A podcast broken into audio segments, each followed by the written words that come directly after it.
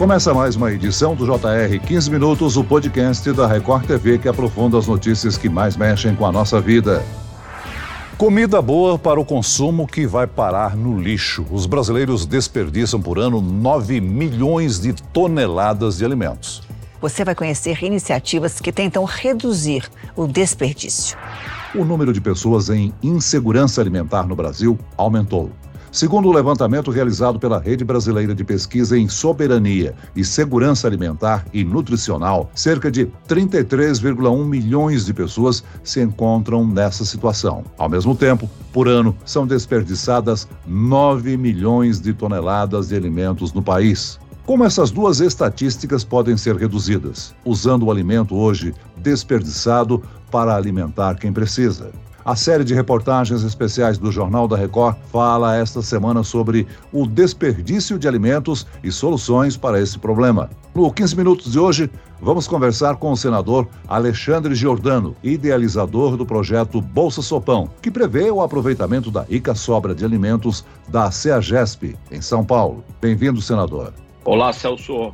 Quem nos acompanha nessa entrevista é a repórter da Record TV, Renata Loures. Renata, o desperdício impressiona num país considerado um dos maiores produtores de alimento do mundo. Com certeza, Celso, é completamente contraditório, né? Nós somos os maiores produtores e exportadores de soja, milho, café, carne, e o que a gente vê é que o desperdício torna toda essa força do Brasil menos eficiente, além, é claro, do principal, que é a perda de capacidade de alimentação da população. E o que mais choca a gente é que, apesar de sermos um país em desenvolvimento e termos, sim, desperdício na produção por uma série de fatores, falta de acesso a algumas tecnologias, por exemplo, que os Estados Unidos têm, por exemplo, eles que também também estão entre os maiores produtores de alimentos do mundo, a gente tem sim algumas perdas no processo de produção, mas o que mais choca é que aqui no Brasil, o desperdício maior mesmo acontece dentro de casa. A gente trouxe um número muito forte na reportagem que a gente fez para a série especial do Jornal da Record sobre a quantidade de comida desperdiçada por ano pelos brasileiros só no lixo doméstico, sem considerar tudo que é descartado por restaurantes, por padarias, só considerando que o brasileiro joga fora de comida dentro de casa, são 9 milhões de toneladas por ano. Para a gente ter noção do quanto que esse volume é impressionante, seria suficiente para encher todo o estádio do Maracanã. Então pensem quanta comida jogada fora, comida que poderia estar tá matando a fome de muita gente, né? Senador, o seu projeto batizado de Bolsa Sopão prevê o reaproveitamento de legumes, verduras e frutas considerados em bom estado para o consumo humano. Esse projeto surgiu a partir de uma conversa com um grupo de empresários. Por favor, conte essa história para gente e explique a sua proposta. Celso, Renata, esse projeto Bolsa Sopão surgiu de um grupo de empresários chamado Alma Prêmio, que nós temos 800 confrades nesse grupo, e a necessidade na pandemia de ajudar as pessoas mais carentes, né, com a falta de alimentos. Surgiu a ideia de pegar as sobras, né, do alimento, né? Não seria a doação de alimentos. Das pessoas que prestam serviço dentro, seria só a sobra. Então, qual que é a nossa proposta? Era coletarmos a sobra, não ir para o, para o lixo final, fazermos lavar, picar e a cozinharmos ia fazer uma sopa para fazer a doação na noite, em tempo de pandemia. Esse projeto, com o tempo, ele se mudou para fazer essa sopa congelada e distribuir diretamente nas comunidades carentes. Quando a pessoa faltar o alimento no dia, na manhã, ela descongela a vitamina, faz um café da manhã com uma vitamina,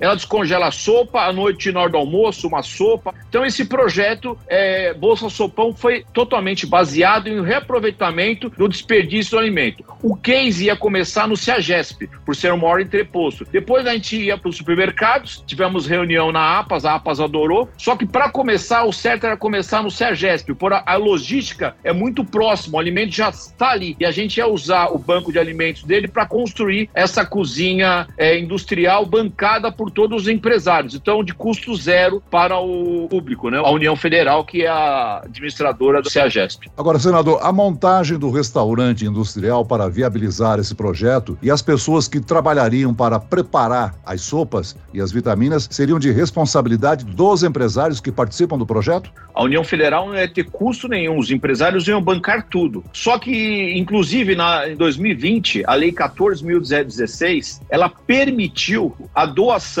pelos restaurantes, pelos mercados de alimentos, ainda com validade para reaproveitamento. Então, até a Lei 14.016 de 2020 possibilita essa doação. Senadora, a própria CEAGESP ela já tem um projeto social né, chamado Banco de Alimento, que já ajuda a aumentar o aproveitamento dos produtos que iriam para o lixo. O senhor acredita que o projeto Bolsa Sopão poderia se unir a esse que a CEAGESP já faz? Com certeza. O nosso projeto é de união, não é não separar nenhum tipo de projeto, era unir ao projeto. E esse projeto nós agrega muito mais a quantidade de toneladas de desperdício diário, porque a quantidade é muito grande. Você consegue ver a quantidade no próprio lixo, né? Na verdade, o descarte hoje do material que sobra nas caçambas de lixo do CEAGESP, elas vão direto para o aterro sanitário, são cobertas por terra. Elas não são feitas nem compostagem, né? Porque se fosse feito compostagem, ela podia até retornar em adubo para próprios produtores rurais, né? Então, uma cadeia de reciclagem mais completa. O nosso projeto era para agregar o banco de alimentos. Agora, a CEAGESP, Companhia de Entrepostos Gerais do Estado de São Paulo, é um dos maiores centros distribuidores distribuidores de alimentos do país. Por isso ele tem uma disponibilidade tão grande de produtos, né? O senhor acredita que o Bolsa Sopão pode ser replicado em outros estados e outras capitais? Sim, Celso. Isso é o case, né? Esse é o nosso case. Era dar certo no CEAGES para fazer em outros centros de distribuições. CEARG, CEARCE, todos os estados do país existem centros de distribuição de alimentos. Então a ideia era replicar, fazer esse case dando certo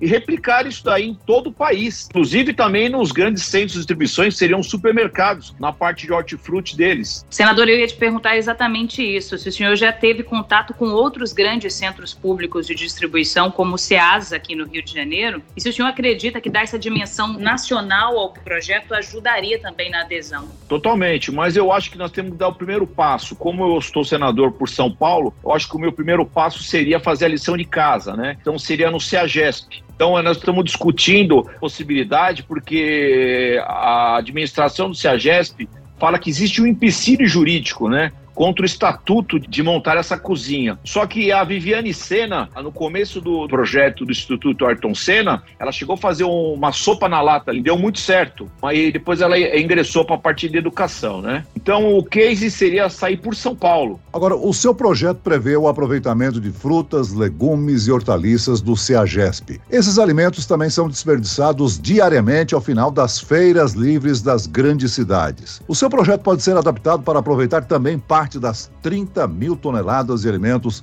desperdiçadas por ano nas feiras livres? Sim, o projeto é mega. Precisamos dar o passo inicial, quebrar essa parte burocrática, né, que está deixando milhares de pessoas com fome. E outra coisa, o desperdício na cadeia, né? Quando você compra o alimento na prateleira do supermercado, você dentro da sua casa você já cria um desperdício financeiro. Então, e deixando de alimentar muitas pessoas que precisam desse alimento, né? Mesmo que seja sobra de alimentos. Senador, o senhor discutiu seu projeto com entidades empresariais importantes, como a Associação Paulista de Supermercados, a APAS. Como que essa ideia foi recebida? A APAS recebeu muito bem essa ideia, otimamente bem. Tivemos reunidos com a APAS, eles adoraram o projeto. Agora, o projeto não se deu com sucesso, por enquanto, por causa da parte logística, porque a parte logística tem que passar por uma rede de supermercados dele para captar esse, esse hortifruti para levar para uma central.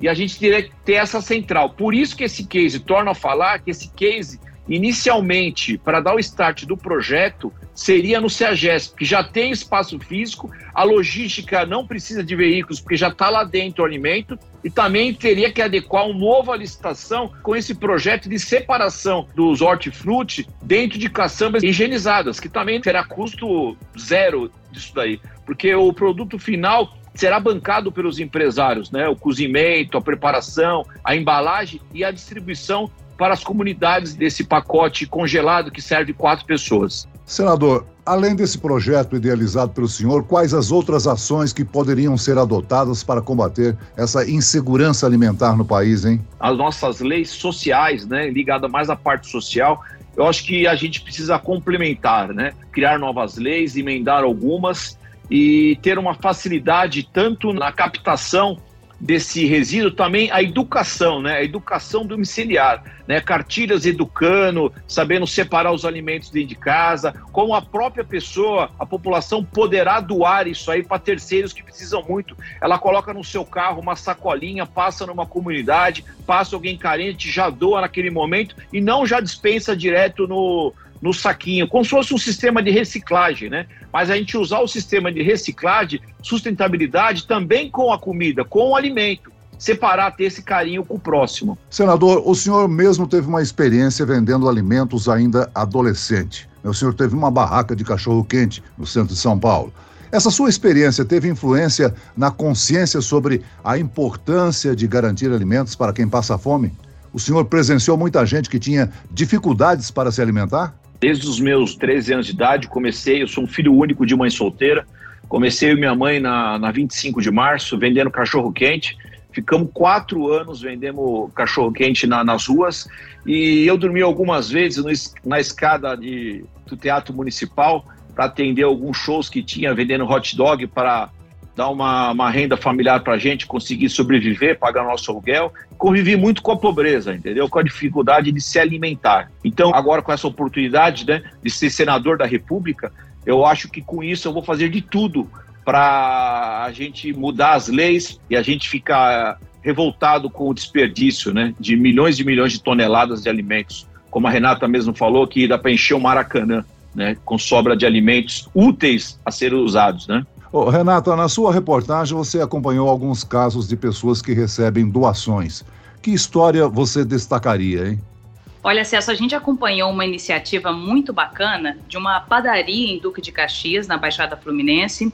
Eles notavam que todos os dias havia um excedente da produção e muitos produtos em ótimas condições, né? Muitas vezes o pãozinho que saiu de manhã saía mais uma fornada à tarde, o cliente preferia comprar o pão fresco e aqueles de manhã ia para o lixo. Então, o que, que eles começaram a fazer? Disponibilizar esse excedente da produção numa caixinha, no formato de coração, do lado de fora da padaria. No primeiro momento, essa doação era colocada só durante a manhã, a procura foi aumentando e eles passaram a disponibilizar também na parte da tarde e à noite.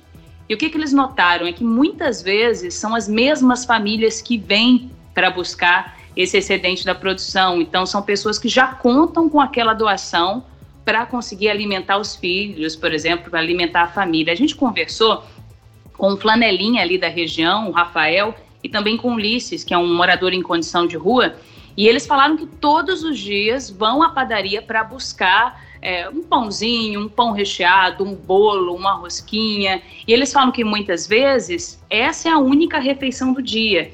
Então, a padaria não teve custo nenhum para fazer essas doações, eram produtos que iriam para o lixo, uma iniciativa muito simples e tão importante para os moradores das comunidades ali do entorno. Dia 18 de junho é o Dia da Gastronomia Sustentável. É uma celebração internacional da culinária produzida de forma ecológica que visa minimizar o desperdício.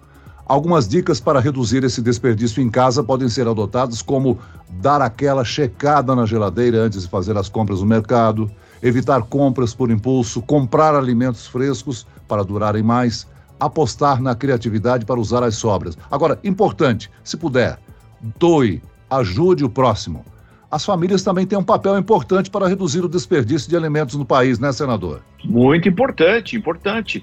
Esse exemplo que a Renata deu, também acompanhei a reportagem. Inclusive, o dono da padaria deixou uma mesinha do lado para essas pessoas pegarem esse alimento. Se quiser comer na hora, eles poderiam comer. Eu acompanhei, muito importante. Eu quero até parabenizar a Record, a iniciativa de vocês, Celso da Renato, do podcast, toda a diretoria da Record, muito importante essas reportagens para incentivar a educação domiciliar, de um reaproveitamento dos alimentos a terceiros. Como faz diferença você ter um alimento, uma coisa básica, se alimentar, tomar uma água, comer um pão. Isso é muito importante para a sobrevivência do ser humano. A população precisava ter essa conscientização, tanto na parte de reciclagem de produtos, mas também reciclar a alimentação, preparar, deixar para terceiros se alimentarem. Muito importante. É, a gente tem que acabar com essa contradição de ser o maior produtor de alimentos do mundo e ter mais de 33 milhões de pessoas passando fome, né? Muito bem, nós chegamos ao fim desta edição do 15 Minutos. Eu quero aqui agradecer a participação do senador Alexandre Giordano. Obrigado, senador. Obrigado, Celso. Obrigado, Renata. Sempre à disposição de todos vocês. E agradeço a presença da repórter da Record TV, Renata Loures. Renata? Imagina, Celso, senador, foi um prazer poder participar dessa discussão tão importante. Esse podcast contou com a produção de David Bezerra e da estagiária Kátia Brazão, sonoplastia de Marcos Vinícius, coordenação de conteúdo Camila Moraes, Edivaldo Nunes e Deni Almeida, direção editorial Tiago Contreira, vice-presidente de jornalismo Antônio Guerreiro. E eu, Celso Freitas, te aguardo no próximo episódio. Até amanhã.